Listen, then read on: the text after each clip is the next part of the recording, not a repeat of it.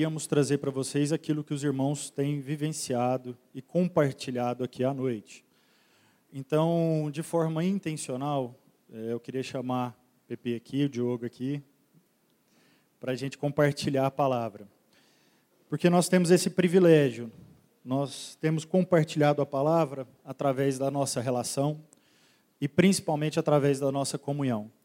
Então hoje vocês têm o privilégio não de uma pessoa compartilhar apenas a revelação, mas de vocês terem a revelação compartilhada por três.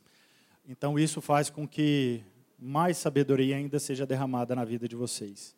Então, queria orar para que a gente tivesse um momento de, de entendimento, de sabedoria, e que Deus pudesse conduzir uh, toda a nossa reunião aqui, para que seja feita sempre a vontade dEle. Amém?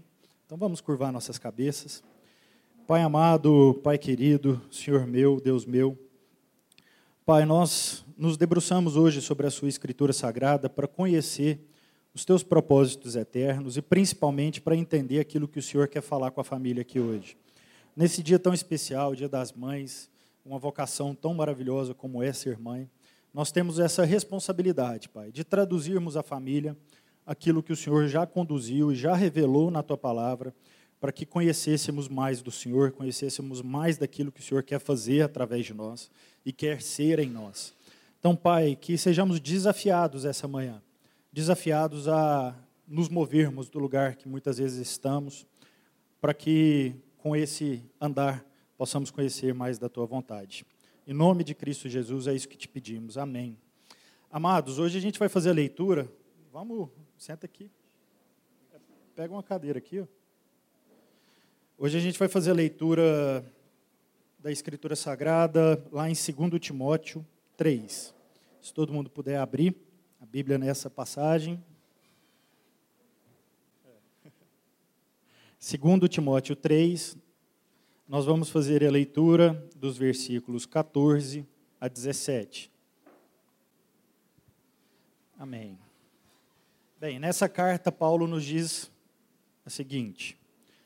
Quanto a você, porém, permaneça nas coisas que aprendeu e das quais tem convicção, pois você sabe de quem o aprendeu.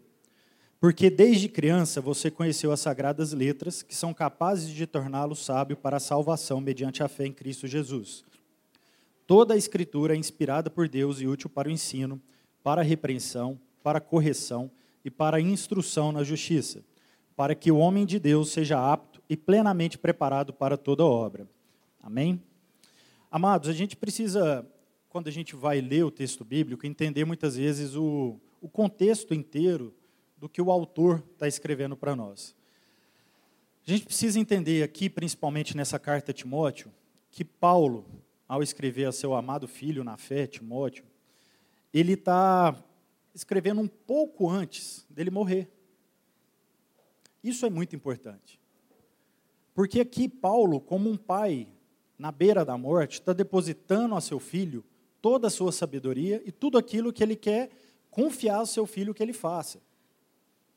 Então, não, não é um momento específico, mas simplesmente tudo aquilo que um pai pode depositar na vida do filho.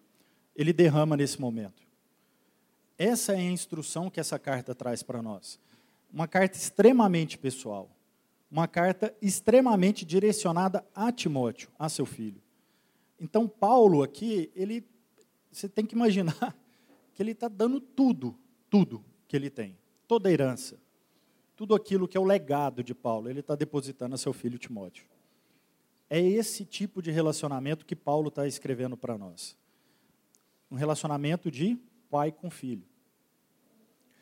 Então, quando Paulo traz isso, a gente precisa entender também que Timóteo estava sofrendo alguns contratempos apesar da Bíblia não deixar isso claramente, mas é bem possível que Timóteo, que estava pastoreando a igreja de Éfeso, estava enfrentando algumas dificuldades, talvez pela sua mocidade, talvez pela sua inexperiência, ou qualquer outra situação.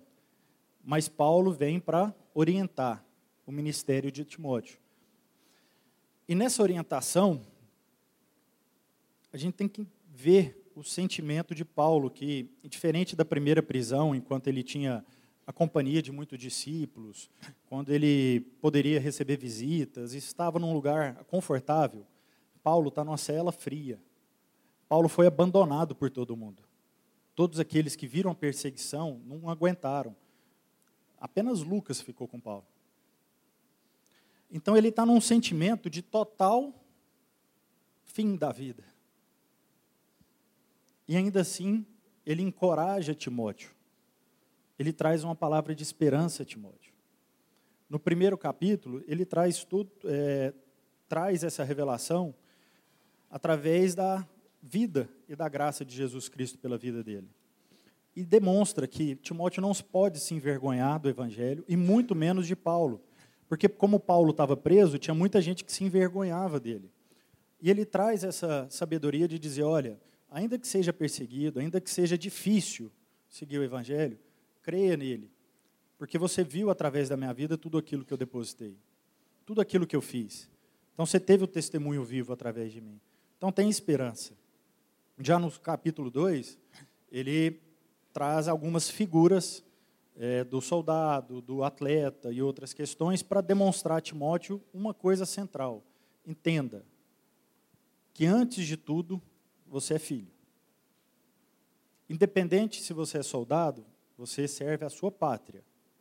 Independente se você é um atleta, você vive como um atleta. Você não tem descanso para isso. Então ele traz uma, uma afirmação muito forte de que nós cristãos não temos tempo para dividir entre ser cristão ou não. Ou é ou não é. E tudo que somos revela quem somos. E tudo que fazemos também revela o que somos. Então é com essa base que a gente tem que entender aquilo que Paulo vai escrever do, no capítulo 3, do 14 ao 17, quando ele está falando dos últimos dias. Quando ele está falando daqueles que muitas vezes terão uma certa piedade, terão aparente piedade, ou seja, aparentemente eles servem a Deus, mas eles não confiam no poder de Deus. E ele faz essa repreensão para que depois ele venha a Timóteo e diga essas palavras que a gente vai estudar hoje. Então a gente precisa entrar nesse, entrar nesse contexto para a gente entender que a gente não está ouvindo uma palavra de alguém que não viveu isso, mas a palavra de alguém que, quando a prisão foi derrubada, ele não ousou fugir à primeira vista, se libertar. Ele não pensou em si primeiro, mas ele ficou parado para salvar vidas, independente se a dele estava em risco. Amém? Então é nesse contexto que a gente vai ler esses versículos, do 14 ao 17. E eu queria já fazer uma inversão com vocês essa, essa manhã. Nós vamos conversa, começar pelo centro do capítulo, pela mensagem central do capítulo. Amém? A gente vai começar pela leitura do 16, que diz: Toda a Escritura é inspirada por Deus. Amados, isso aqui é um dos ensinamentos mais importantes para nossas vidas. A escritura, a escritura sagrada é inspirada por Deus. Então, ele não é apenas aquele que digamos assim, trouxe a revelação aos apóstolos. Ele foi o próprio autor. Foi ele que deu vida e materializou as palavras que estão escritas na Bíblia. Isso quer dizer que se você quer relacionar com o Pai, vai para a Bíblia. Não tem como você conversar com ele de outra forma. Ele está aqui escrito, manifesto, tudo que ele é, tudo que ele tem para dizer para você. Ele é a inspiração. Assim como em Gênesis, Deus vai e sopra o fôlego de vida em Adão, assim como Cristo, na hora de deixar seus apóstolos, ele também sopra em favor desses apóstolos, o seu espírito. Aqui Paulo está dizendo que a Escritura Sagrada é esse, é esse sopro que vai trazer vida foi, ela foi inspirada por Deus. Deus é o autor, o consumador. Ele, ele é soberano de tal maneira que tudo está sobre o poder, está abaixo da vontade dele. Tanto é que ainda que sejamos infiéis, ele é fiel a quem ele é. Então isso é de suma importância para as nossas vidas, porque isso vai te libertar muitas vezes da sua vontade de fazer pelas suas próprias mãos por achar que faz pelas suas próprias mãos.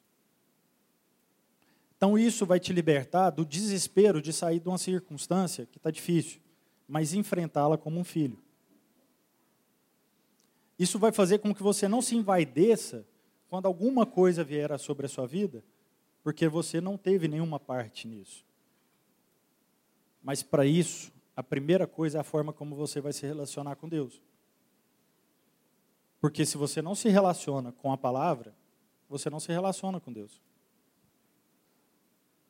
Se a minha relação com meus irmãos não é intermediada por Cristo, pela palavra que Cristo foi, possivelmente eu vou consumir minha, minha, minha relação com eles. Porque em algum momento a minha vontade vai estar sobre as nossas vidas.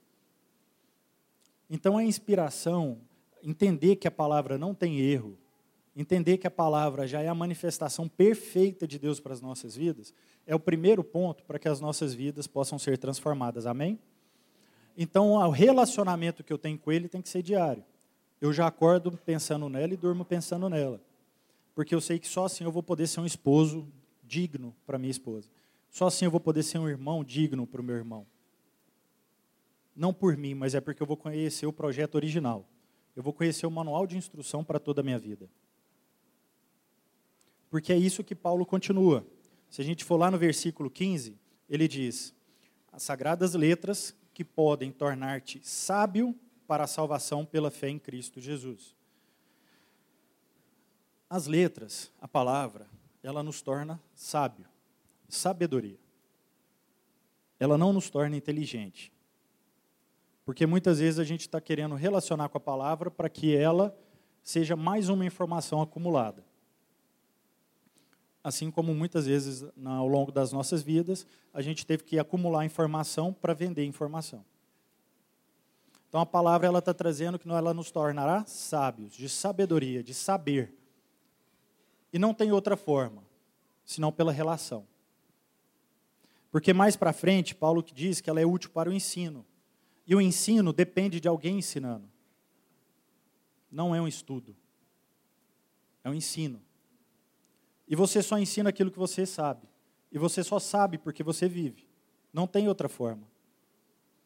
Então a escritura sagrada, ela é sábia. Ela te torna sábio. E sábio para quê? Para entender que as nossas vidas dependem de uma salvação. Dependem. Porque se você não crê nisso também, talvez você não caminhe. Talvez você fique acomodado. E talvez você esteja perdendo tempo porque ela é sábia para fazer você entender que você precisa ser salvo de você mesmo. Principalmente de você mesmo. Porque enquanto você estiver regendo a sua própria vida, você pode ter certeza, você estará como Adão e Eva, e Deus estará perguntando: aonde você está? Você está fora da minha vontade. Então ela é sábia para salvar. E salvar como? Mediante a fé em Cristo. E olha que Paulo até inverte a ordem, traz Cristo primeiro, para revelar que ele é o Verbo, ele foi essa ação. O nome dado a ele, sobre todos os nomes, é esse, Cristo, aquele que morreu crucificado por você. Aquele que, sendo o Cordeiro Pascal, ainda assim morreu no Calvário em seu favor. Sem essa revelação, meus irmãos, a gente vai estar acumulando inteligência e não conhecendo a verdade. E a gente não vai estar sendo, salvando a nossa própria vida. Talvez a gente continue perpetuando culturas de morte. E é isso que Paulo está trazendo como contraponto aos últimos tempos. Não os últimos tempos, como se fossem os últimos dias, que isso não cabe a nós saber, mas ao que a gente já tem vivenciado hoje e que Paulo vivencia desde aquela época, que os homens seriam, seriam amantes de si mesmo. O centro da vida deles estaria em si mesmo. E Paulo está dizendo para a gente que a única forma da gente se libertar de ficar olhando para dentro e começar a olhar para o próximo, começar a olhar para o lado, é a partir do momento que a Escritura Sagrada ela nos torna sábio, entendendo que nós precisamos ser salvos disso. E que isso só vai entrar na nossa vida a partir do momento que Cristo for consolidado em, em nosso favor. Ele for consolidado e forjado pelo Espírito através do nosso caráter. Nosso caráter será moldado por ele. E amados, A Escritura, a gente precisa compreender quando Paulo fala que ela é útil para o ensino, para a repreensão, para a correção, para a educação na justiça, que a Escritura ela é a base de tudo. Porque está sendo disseminada uma ideia de que as ciências elas são a parte da Escritura. Ou que as nossas vidas não são regidas só pela Escritura, mas por diversas formas de pensar. E Deus, a Escritura Sagrada, não é uma forma de filosofia ou de moralidade. Ela é uma base para a filosofia. Ela é uma base para a moralidade. Eu que sou advogado, ela é uma base para a minha atuação como advogado. Então ela é uma base até para eu ser esposo. Ela é uma base para eu ser filho. Ela é uma base para eu ser amigo. Ela é uma base para tudo na nossa vida. Então ela é útil para tudo, para repreender, para exortar, para trabalhar o nosso caráter, para educar nossos filhos, para tudo na nossa vida. Então ela deveria ser a base e não a informação que a gente acha que tem ela deveria consolidar aquilo que nós somos. E não o que eu penso de mim consolidar o que eu sou. E ela poderá e deverá nos habilitar a sermos o perfeito e perfeitamente habilitados para praticar a boa obra, porque ela vai forjar em nós um caráter de Cristo. E aí sim eu serei habilitado as boas obras. Não porque eu possa ter feito antes boas obras ou não. Porque ele disse que teria muitos com cara de piedade, mas sem entender o poder de Deus.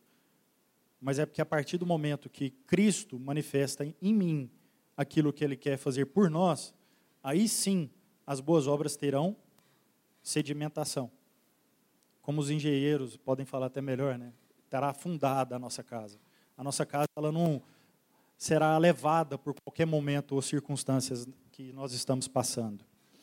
E amados, essa manhã nós começamos principalmente com o principal, com a mensagem central, para que a gente pudesse também falar um pouco sobre aquilo que é periférico aqui nessa passagem, mas que também é de suma importância. E eu queria que todo mundo acompanhasse. Lá no versículo 14, Paulo diz o seguinte: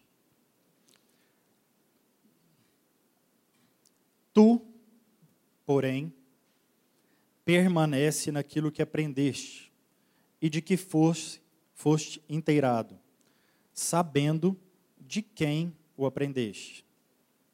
Vamos lá de novo. Tu, porém, permanece naquilo que aprendeste e de que foste inteirado, sabendo de quem o aprendestes.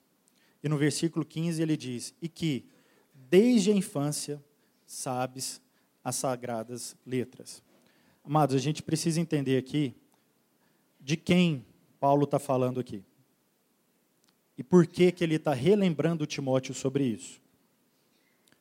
A gente precisa lembrar que lá em Atos 16, Lucas escreve que a mãe de Timóteo, ela era judia e que o pai dele era grego. Então, quando Paulo está escrevendo para Timóteo, ele está fazendo uma lembrança da mãe dele. E não só da mãe, porque a avó também, se a gente for lá em 1 Timóteo, vai, vai também fazer referência à avó dele como pessoas que instruíram Timóteo nas sagradas letras.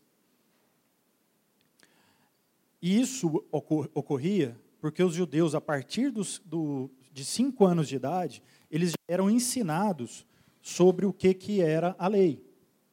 Então, desde pequeno, Timóteo era ensinado sobre a palavra da vida.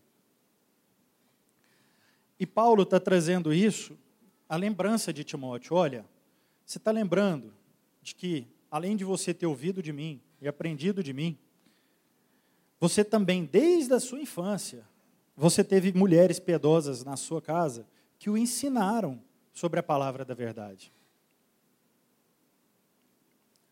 E é sobre essa vocação que a gente queria falar também um pouco hoje. Uma vocação tão maravilhosa. A vocação da maternidade. Porque Deus concedeu a maternidade à mulher a mãe, um dom maravilhoso, que é de gerar um filho. E não só gerar, mas após gerar esse filho, cuidar desse filho, amamentar esse filho, dar o alimento a esse filho que o irá conduzir a enfrentar as circunstâncias da vida. E por que, que eu estou falando isso? Porque muitas vezes o mundo está invertendo esses valores. E está dizendo para a mãe ensinar o filho a ser bem sucedido profissionalmente. E que isso vai conduzir à felicidade dele. Ou ensinando ao filho que ele tem que acumular muita riqueza, porque isso vai trazer segurança para ele. Então nós estamos, estamos em um momento onde a inversão desses valores tem enfraquecido a casa do cristão. E o papel da mulher, da mãe, é de suma importância nisso. Porque o filho vai receber o alimento, o leite, é da mãe. Não é do pai. O pai vai direcionar a sua casa. Ele vai conduzir, ele vai ser o sacerdote. Mas o peito, o filho vai amamentar na mãe. Então a gente queria falar um pouco sobre essa maternidade, da responsabilidade que recai sobre os ombros, o ombro da mulher a responsabilidade de entender que a escritura inspirada por Deus, ela é que vai libertar o seu filho do mal que há no mundo. Ela é que vai sedimentar as forças do seu filho para que a hora que ele for enfrentar o mundo, ele consiga de fato enfrentá-lo. Porque se tem um mal que hoje tem padecido nos, nos jovens, é de na hora de enfrentar o mundo, ele ter muita informação. Ele até ser bem sucedido na área na área técnica ou mesmo na área financeira. Mas quando ele precisa lidar com alguma coisa, o emocional dele está arrebentado. Porque ele aprendeu a confiar primeiro nele. Ele aprendeu a confiar no dinheiro. E ele aprendeu a confiar em coisas que não fazem nenhuma base, nenhuma casa ser sustentada. E isso é muito importante também para a gente entender o propósito da própria igreja. Porque a igreja é aquela que vai pegar o sêmen de Cristo, a palavra da vida, e vai gerar vidas lá fora. E o que que nós, como cristãos, nos nossos ambientes de trabalho, nas nossas relações pessoais, familiares, qual que é a, qual que é o alimento que a gente tem dado a eles? De alguém que acumula?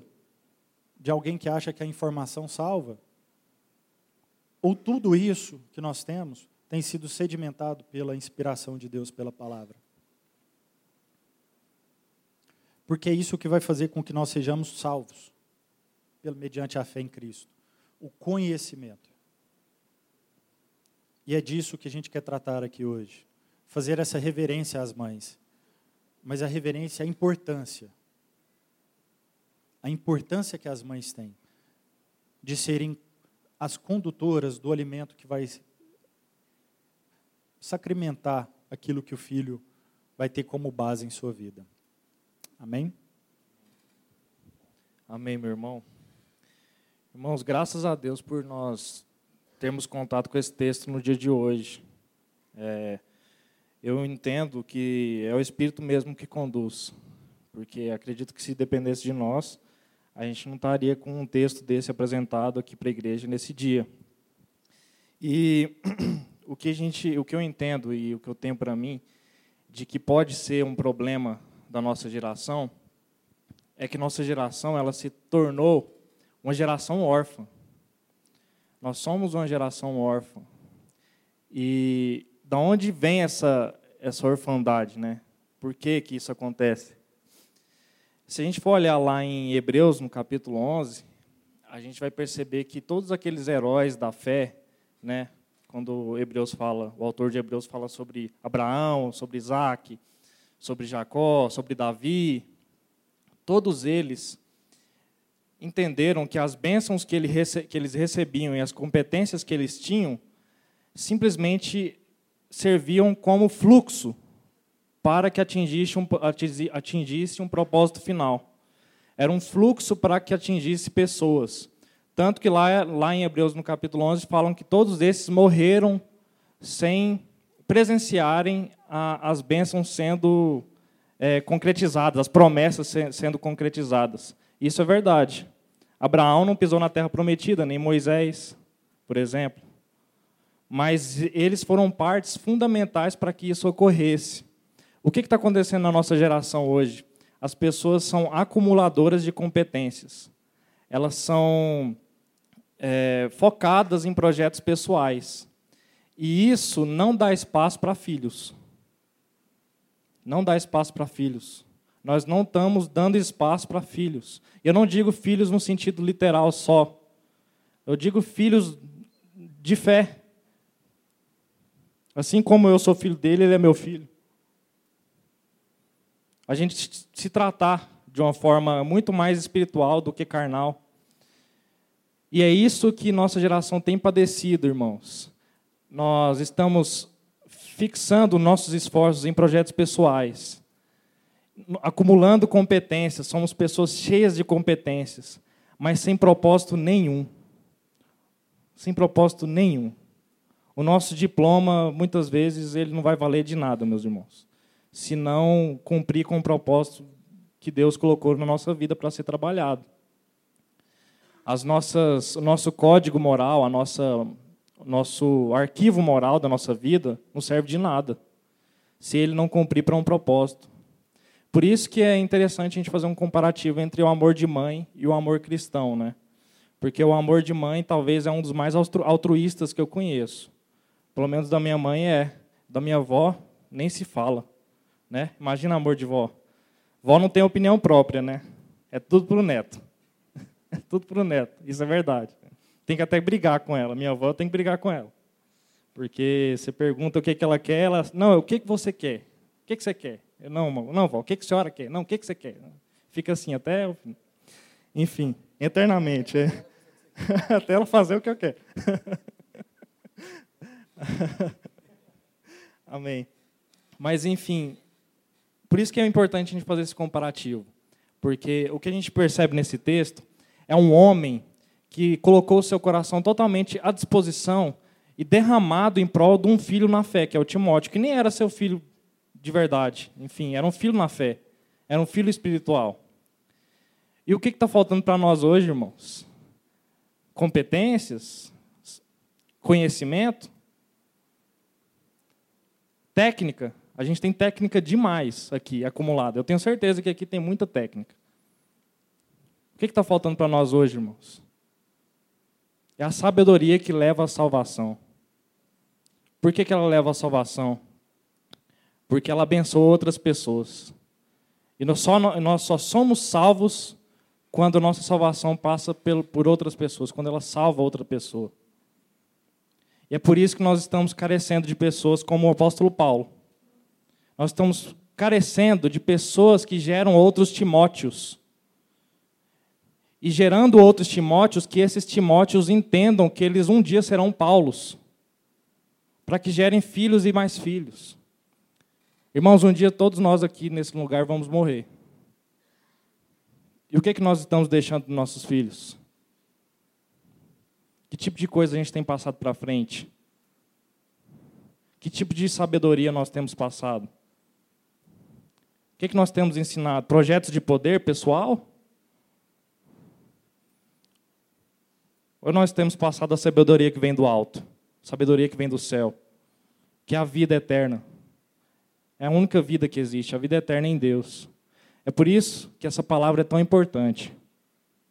Porque não há nenhum outro evento ou outra palestra sobre qualquer coisa que seja que fale uma coisa tão importante, algo que seja tão proveitoso para a sua vida como tá, o que está sendo falado aqui hoje. Porque isso está falando de vida eterna. Então, que nessa noite, pais e mães, nessa noite, desculpa, é porque eu sou do culto da noite. Eu sou do culto da noite, desculpe, irmãos. Nessa noite, né, que nessa manhã, irmãos, que nós possamos destruir essa ideia de que nós precisamos aprender a palavra de Deus para a nossa vida pessoal, ou de que nós precisamos aprender a técnica para a nossa vida pessoal. Isso é muito sutil, porque nós estamos aqui falando para os irmãos hoje, mas pode ser que nós estejamos fazendo isso por pura vaidade. Esse é, é o problema. As nossas vaidades, vaidades pessoais. Então que nessa manhã, irmãos, largue a sua largue a sua a sua vaidade de lado, deixe a sua vaidade, vaidade de lado e tenha esse propósito mesmo de gerar filhos. Amém? Bom, é... é uma piada a gente aqui. Vocês não estão entendendo como é que é, como a gente trabalha para formar uma palavra. É tanta zoação. E, e para quem vai à noite, é muito engraçado, porque o, o Rafa preparou a palavra, né? Ele, ele que está sendo o direcionador dela, e nós estamos aqui de copartícipes, né? Então nós estamos aqui auxiliando. E assim, é, é, é, muito bom, porque você tem que operar no Espírito Santo, porque a gente não sabe o que ele vai falar, a gente não sabe se ele vai falar aquilo que você estudou e depois você vai ficar sem nada. Então você vai tendo essa sensibilidade. Você fala, ó, vai ser no, no, na improvisação do Espírito aqui.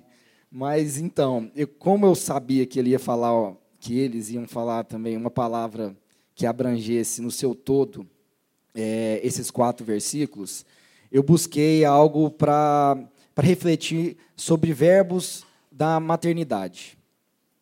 E cheguei a quatro verbos. E um deles, o Ed René, é, inventou esse último verbo. Você sabe o que é paracletar? Alguém aqui, o Cláudio não vale falar. Alguém aqui sabe o que é paracletar? então, é, ele é o último. O primeiro verbo da maternidade é engravidar. É, e ele não cabe somente às mães. Claro, no, no seu aspecto fisiológico, sim. Né? É você ter essa. É, você ter a capacidade de receber, de, de receber esse corpo estranho em você. É você realmente aceitar essa ideia nova. É você engravidar dessa ideia. É você engravidar desse corpo novo. É, Maria, ela, ela, ela quis engravidar. Ela aceitou esse corpo novo que ela estava recebendo, que seria o Salvador das nossas vidas. Moisés, ele engravidou, ele disse amém para ser aquele que ia libertar o povo do Egito. Isaías disse amém. Jesus disse amém. Eles engravidaram dessa ideia. Eles engravidaram daquilo que eles entenderam que eles eram responsáveis. O próximo verbo é gestar, é, é você é, nutrir essa ideia é você nutrir esse, esse novo ser que, que está dentro de você, essa nova, essa, é você materializar, é você dar, é, é você começar a dar tudo aquilo que você tem, é você dar todos os nutrientes necessários, é você ensinar, é você dar aquilo, é fazer aquilo, gestar aquilo dentro de você, até o momento que aquilo vira um corpo só, que vocês se tornem um corpo só. Então Moisés foi foi nutrindo isso, foi gestando isso dentro dele, foi imaginando, foi projetando essa ideia de libertação, essa ação, até que aquilo virou a vida dele e aquilo era um só. Ele, a vida dele girava em torno daquilo que ele havia engravidado. E uma mãe é essa pessoa que tem não só dentro do seu ventre o seu filho, mas ela se torna é um amor, é uma, é uma é é, é, é, é uma ação tão intensa que ela não sabe nem diferenciar se isso é ela ou se é, se é a pessoa, torna-se uma coisa só. Você, você dedica tudo aquilo que você tem para transformar, para materializar essa ideia, isso que você engravidou, num corpo, em algo vívido. O terceiro verbo é parir. É você ter a consciência de que você não tem que, que, que dominar aquilo, que, que, que você, você tem que levar isso, você tem que parir isso. Uma hora você tem que, que, que dá andamento a isso. Moisés pariu, ele libertou o povo do Egito. Ele deu, ele deu essa, essa é, é, é, ele, ele, deixou isso seguir, seguir o seu caminho. Ele, ele, ele fez de um filho um pai. Ele, fala, ele deu autonomia para essa ideia ir embora. E das, um dos problemas hoje em dia que a gente vê são mães que não querem parir seus filhos. Mães que não querem largar dos seus filhos, não querem deixar eles caminhando com as próprias mãos. Mães que não querem é, ensinar os seus filhos, que não querem gestar os seus filhos. Pessoas que não querem engravidar de nada. Pessoas que não querem nada para a vida deles. Está tudo bem, está tudo certo, eu não quero engravidar de nada. Eu não quero ter problema. Muito pelo contrário, tem, tem gente que não quer engravidar, mas tem gente que o caráter abortivo. Que quando você chega com uma ideia, quando você chega com uma ação, quando você chega com, com, com um novo projeto, ele é o primeiro a falar: não, isso aí não vai dar certo, não, isso aí vai dar trabalho demais, eu não quero saber disso, não. Eu tenho eu tenho a babá que vai tomar conta do meu filho, ele tem a, natação, ele tem o basquete, ele tem tudo, e você ocupa esse menino e você não, não torna. A, a, você não quer fazer parte dessa responsabilidade que é o ensino de um, de um filho. Então hoje nós estamos tendo é, pessoas que não querem engravidar de nada, que não querem gestar nada, e pessoas que não têm a capacidade de deixar parir, de largar a mão do seu filho. Eu estou fazendo isso bem rápido porque nós temos uma apresentação do Ministério Infantil aqui. Então, eu, tinha muita coisa para falar, estou correndo aqui. O último é o paracletar. Paráclito é a tradução grega para Espírito Santo, no sentido de consolo. Mas não somente isso. Consolar aqueles que estão tristes, aqueles que não têm um norte para a vida mas o, o Espírito Santo age também no ensino, na repreensão, na direção. Ele é o nosso, ele, ele, ele que nos guia para as Escrituras Sagradas, para a vida do Senhor Jesus. E um verbo que, que as mães não estão, e que contextualiza isso aqui, que foi a avó, que foi a mãe de, de Timóteo, foi que elas paracletaram, elas deram esse sopro do Espírito Santo na vida de Timóteo. No sentido de que, a partir do momento que eu sou guiado pelo Espírito, a minha vontade e a vontade do Espírito Santo se tornam uma só. E eu tenho condições, a partir do momento em que eu tenho a comunhão, a oração e a leitura da palavra, eu tenho condições, guiado pelo Espírito Santo, da minha vontade ser a mesma vontade de Deus. Da vontade da mãe ser a, a mesma vontade de Deus para os seus filhos. Então, o que está faltando realmente hoje é esse sopro por parte de nós. Moisés soprou durante todo, todo o deserto o seu povo para o Egito. Ele paracletou durante todo esse tempo ele soprou. E você só consegue ter a mesma ação, estar conectado com o Espírito Santo de uma forma que a sua vontade vai ser a vontade de Deus, se você comer essa palavra dia e de noite, se você viver ela em comunhão com seus irmãos, e se você orar sempre pedindo a Deus inspiração, pedindo a Deus sabedoria, e pedindo que o Espírito Santo seja sempre o seu guia, para que você tenha condições de ser o sopro na vida dos filhos de ser o sopro naquilo que você está cansado de soprar e está vendo que não está indo a lugar nenhum. Eu sei que tem muitas pessoas aqui que estão cansadas de soprar. Estão cansadas de soprar na vida dos seus filhos, para o caminho de Jesus, e, estão vendo que eles não estão indo. Filhos que estão cansados de soprar para os seus pais e estão vendo que ele não está dando certo, não está dando em nada, que o sopro não está levando a lugar nenhum irmãos que estão cansados de soprar na vida do outro irmão já estão perdendo a fé.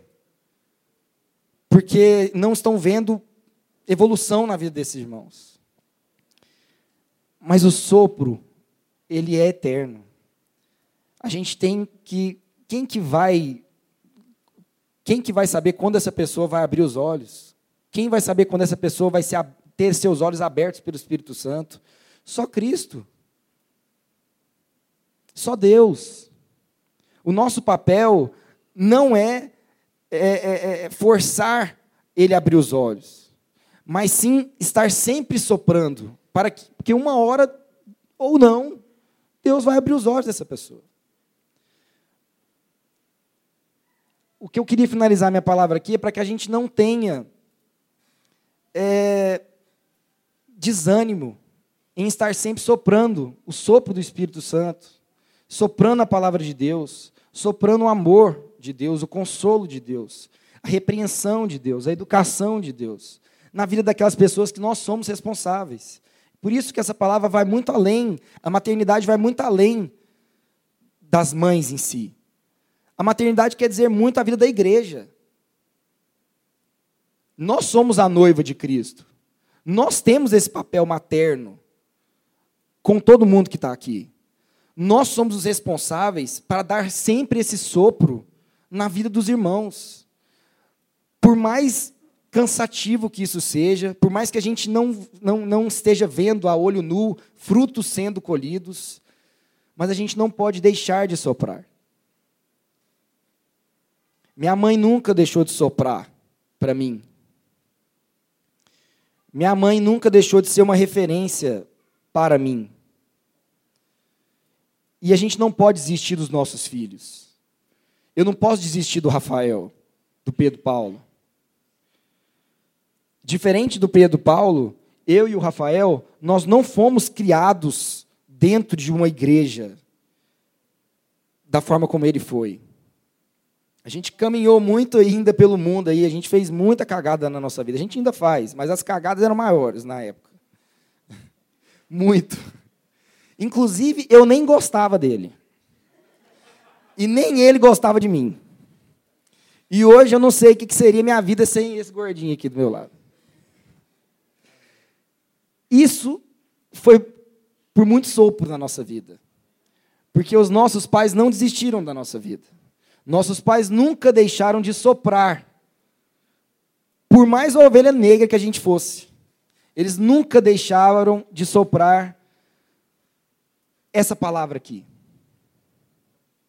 Sendo às vezes referência ou não. Porque a gente não vai conseguir ser perfeito. Mas a gente tem alguém que é para quem a gente sopra, que é perfeito. Que é Jesus Cristo. Então nós não somos referência de nada. Nós temos que apontar a referência. E a referência é Jesus. E a gente só vai conseguir ser um testemunho bom a partir dele a partir do que o Espírito Santo vai operar através dele na nossa vida. Isso é maravilhoso. Então a nossa oração é o seguinte: olha, tenham filhos, engravidem, engravidem, busquem algo para tornar seu, para tornar o seu projeto. Peça para Deus, Senhor, meu ventre está vazio. Me engravida. Me engravida de algum projeto. Eu quero ser útil. Eu quero ser relevante para o seu ministério. Eu quero ser relevante para o seu plano aqui. Eu quero ser um participante desse ministério. Me usa. Me dê os nutrientes para que eu possa nutrir esse projeto, para que eu dedique a minha vida. A partir do momento que esse projeto, que esse filho, que essa obra seja uma só carne comigo. Me dê condições de parir esse projeto que eu não fique retendo ele só para mim, que eu não queira ter autonomia, que, não, que eu não queira ter o controle, mas que eu, que eu, que eu entenda que, que esse projeto é seu, que esse filho é seu, e que eu tenha condições de deixar ir embora. E me dê condições de ser esse sopro. Parir um filho não quer dizer que você vai estar longe dele, mas quer dizer que você vai dar condições dele amadurecer dar condições dele, sair da condição de filho e entrar na condição materna, paterna. E estar sempre soprando o Espírito Santo. Porque se você não tiver em comunhão, meu irmão, esquece. Jesus andava em comunhão. Jesus andava em 120, 70, 12, 3 e 1. Ele não estava sozinho. É isso aí. Deu, aí deu certinho. Gostaria de. É para enrolar um pouquinho? Bom, então, se alguém quiser enrolar um pouquinho. Amém, amados. Não, mas é assim, antes do Ministério Infantil chegar, eu queria libertar principalmente as mulheres de algo muito importante que foi um pensamento que eu mesmo tive durante muito tempo na minha vida. A gente tem que reconhecer nossas fraquezas. Muitas vezes a gente não quer ter filho porque a gente está com medo do mundo que ele vai viver. Só que a gente não tem filho para que ele viva no mundo. A gente tem filho para que ele sirva o mundo. Então, se o mundo está padecendo de esperança, é porque a gente está fazendo pouco filho. Então faça filhos. Não na condição que ele vai ter, mas para o propósito que ele vai servir.